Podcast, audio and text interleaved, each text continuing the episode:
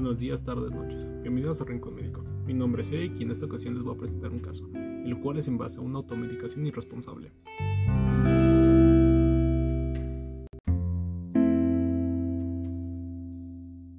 En este caso hablaremos sobre María, una estudiante de licenciatura la cual compró dos medicamentos, sin una prescripción médica, haciendo uso de la automedicación y las consecuencias que este conlleva. El primer medicamento que compró y consumió fue el ácido acetil salicílico, conocido comúnmente como aspirina, y el segundo fue el Tilenol, conocido como paracetamol. A estos dos medicamentos le agregamos un medicamento más, el cual ya llevaba tiempo consumiendo, que es el Augmentin.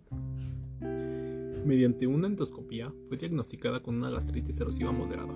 Al suceder esto, el médico le preguntó a los familiares los medicamentos que consumió María, aparte del Augmentin, a lo cual los familiares no pudieron contestar, ya que María guardó en pastilleros iguales y sin etiqueta ambos medicamentos. El día de hoy les explicaré cuál de los dos medicamentos consumió María.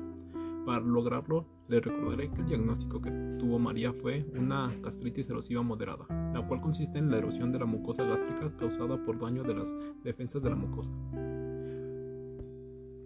Por conocimiento médico se sabe que el ácido acetilsalicílico es un efervescente que puede irritar nuestro estómago, al contrario que el Tilenol, ya que en su propia caja nos indica explícitamente que no causa irritación en el estómago.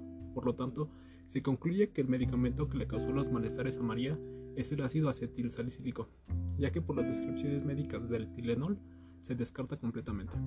De igual forma, para comprobar la veracidad del asunto realizamos algunas experimentaciones, sometiendo los medicamentos a distintas sustancias para ver las reacciones que sostenían. Al someter ambos medicamentos a una sustancia con el pH similar a nuestro estómago, nos percatamos que el ácido acetilsalicílico se disolvió con mayor rapidez que el Tilenol al igual que tiene una pequeña efervescencia.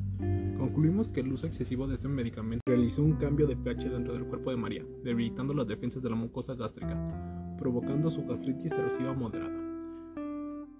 Como recomendaciones queremos decir que, aunque un medicamento esté a la venta libre, se debe tener una automedicación responsable, recurriendo a un médico para poder tener una prescripción médica adecuada. Esto fue todo por el momento, espero que nos visite de nuevo y los esperamos aquí en el Rincón del Médico. thank you